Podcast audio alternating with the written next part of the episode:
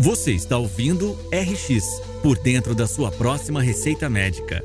Um podcast da Universo Visual em parceria com o médico oftalmologista e design médico Paulo Schor.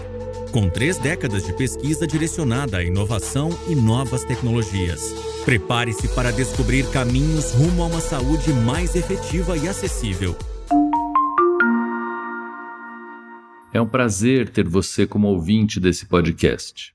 Ele é uma coprodução minha e da revista Universo Visual, que também apoia e realiza o mesmo. Nós temos conversado com pessoas que nos trazem histórias sobre a humanização da medicina, a saúde, educação, o acesso a novos medicamentos, como as pessoas vão querer que esses medicamentos ou que essas prescrições, fórmulas, entrem na sua vida por quanto tempo, quanto que deve custar, ou seja, é um podcast centrado no usuário. A cada semana eu converso com um convidado ou convidada e na semana seguinte faço a repercussão dessa entrevista. Será um prazer contar com o compartilhamento de vocês desses episódios e também com novas sugestões para próximas pautas. Comentem e sigam nas redes sociais. Obrigado.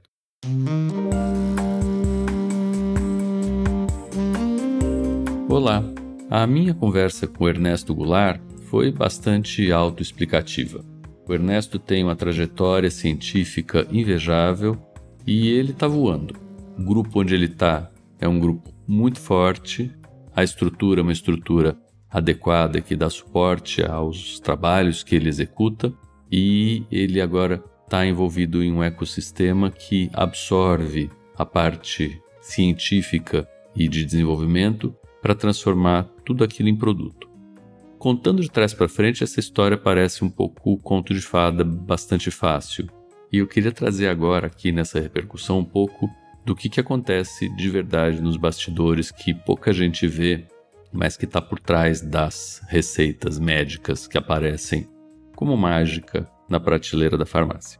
Quando nós fazemos as graduações clássicas, que são os bacharelados, no caso do Ernesto, farmácia bioquímica, no meu medicina, nós somos expostos em geral nas universidades brasileiras a um ambiente que gosta de fazer pesquisa. Nós somos acostumados a frequentar academias que misturam a prática do ensino, da pesquisa e da assistência. Isso não é óbvio no mundo todo e nem é necessário se for pensar no ensino por si só. Então, uma escola que ensina, ela não precisa necessariamente pesquisar. Nós achamos que provavelmente ela vai ensinar melhor se existir atividade de pesquisa dentro dessa mesma escola. E nós fomos assim acostumados, isso é um pensamento filosófico de longa data que aparentemente se mostra adequado, se mostra correto. Portanto, nossas melhores universidades são lugares que juntam pesquisa com ensino e entregam dão assistência, extensão, os seus produtos para a comunidade. E numa dessas que o Ernesto se graduou, e eu também. Durante a graduação, nós somos, portanto, expostos a laboratórios, que são laboratórios para fazer experimentos sobre a matéria que nós estamos estudando, que nem quando no ensino médio a gente faz experimento na área de física, química, na faculdade também. Então, faculdade de medicina fazemos experimentos com a fibra de músculo, cardíaco para ver a contração. farmácia faz experimentos com diversas substâncias para ver as sínteses e esses experimentos também servem para pesquisa, então não são para demonstração. Nossos professores também podem ser pesquisadores e assim foram os professores do Ernesto e os meus também. E eu e ele fizemos uma prática que se chama iniciação científica, que é um estágio durante a graduação, que se faz em geral nas horas vagas, que não são muitas nos cursos mais puxados, aonde a gente faz parte de um grupo de pesquisa, em geral do professor, e que nesse grupo de pesquisa nós somos uma parte muito bem pequenininha que tem uma atuação muito específica. Esse momento é bastante interessante para conhecer um trabalho em grupo e para entender do que se trata a pesquisa, que não é alguma coisa que tem uma grande eureka, mas sim que tem um trabalho árduo, contínuo, focado por muitos anos, com muita, muita leitura, com muita, muita discussão, com muita, muita frustração, mas também com muito prazer na hora que os resultados são positivos e eles são apresentados. A partir dessa iniciação científica, alguns cursos trabalham com trabalho de conclusão de curso. Isso não é uma coisa muito frequente em todos os cursos, mas acontece. Esses trabalhos de conclusão tentam trazer uma reflexão sobre alguns temas pouco mais frequentes no exterior do que aqui, aqui começam a aparecer um pouco mais. Também servem para que o pensamento crítico, o encadeamento de ideias, fazer com que um texto consiga ser lido e chegue a uma conclusão relativamente lógica, seja executado pelos alunos. Essa execução, obviamente, leva os mais curiosos e interessados a uma próxima etapa, que tende a ser o ingresso em alguma coisa depois da graduação, na pós-graduação. E aí a gente tem uma bifurcaçãozinha, que a gente pode fazer a continuação dos nossos estudos na pós-graduação, que nós chamamos de senso lato, ou geral, vamos dizer assim, ou senso estrito, mais restrita, mais estrita. A senso estrito é onde estão os programas de mestrado, mestrado e doutorado chamados acadêmicos, que são os mestrados e doutorados que a gente conhece. E a especialização senso lato é onde está, por exemplo, a residência médica, as especializações mesmo, agora conhecido mestrado profissional, que tem mais a ver com a prática. Então, vamos lá para o lado da estrada dos mestrados e doutorados acadêmicos, que fazem parte da pós-graduação senso estrito. No mestrado, a gente espera que o mestrando ele se aperfeiçoe mais no método científico, ele estude método científico. O que é uma formulação de hipótese? Como nós tratamos com erros? Como nós fazemos interpretação de probabilidades?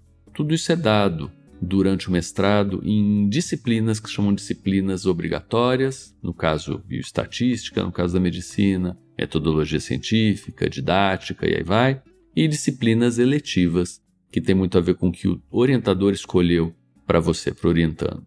Aí começa a aparecer uma diferença daquela participação numa equipe grande do estudante para uma participação em uma equipe menor e uma ligação mais direta com o supervisor.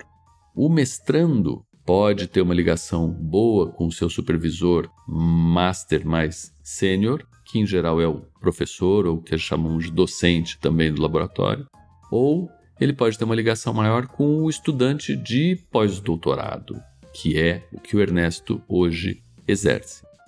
Depois do mestrado, onde nós esperamos então uma dissertação sobre um assunto que não precisa ser original, mas precisa ser muito bem escrito, e as bases teóricas são então colocadas e o aluno entende do que ele está falando, ele pode se animar e ser convidado ou fazer um concurso, prestar uma prova e ingressar num programa de doutorado.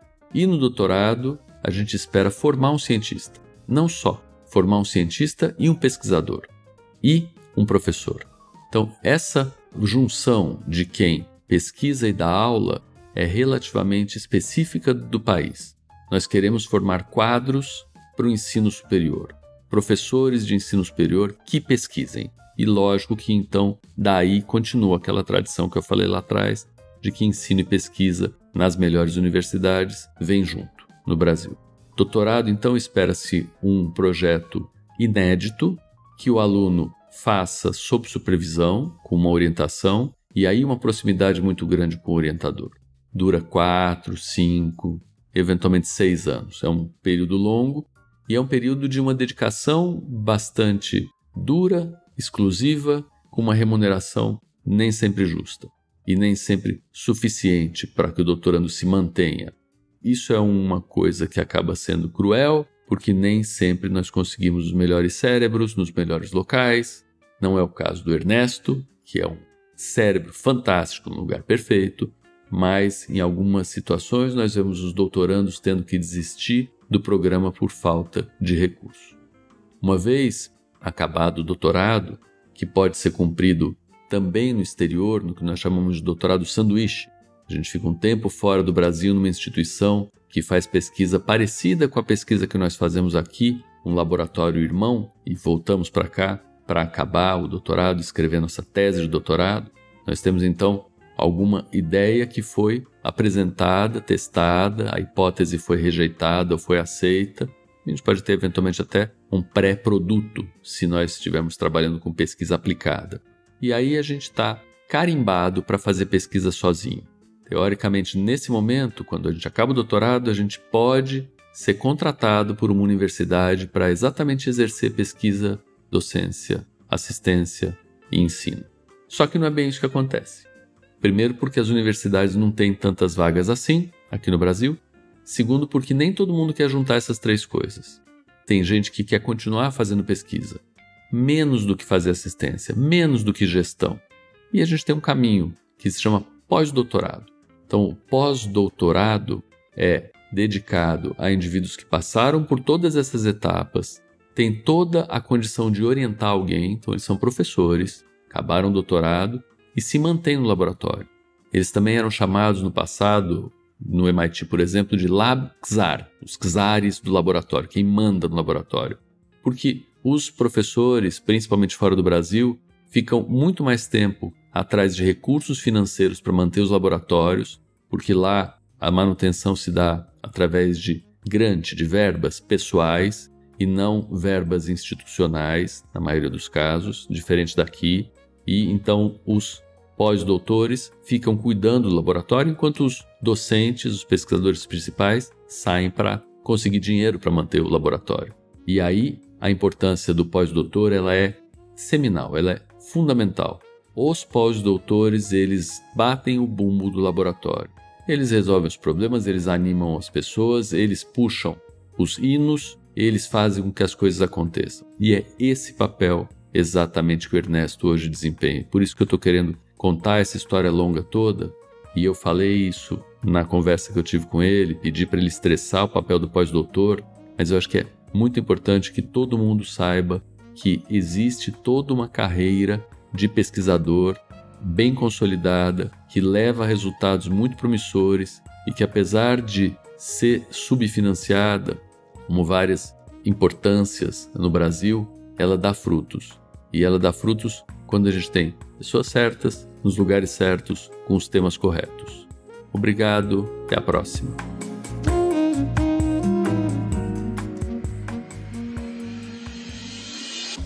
Você acabou de ouvir RX por dentro da sua próxima receita médica com Paulo Schor. Aproveite para se inscrever em nosso canal e acompanhar semanalmente as histórias e repercussões que serão apresentadas por aqui. Siga também as nossas redes sociais, arroba Revista Universo Visual e arroba Paulo Schor.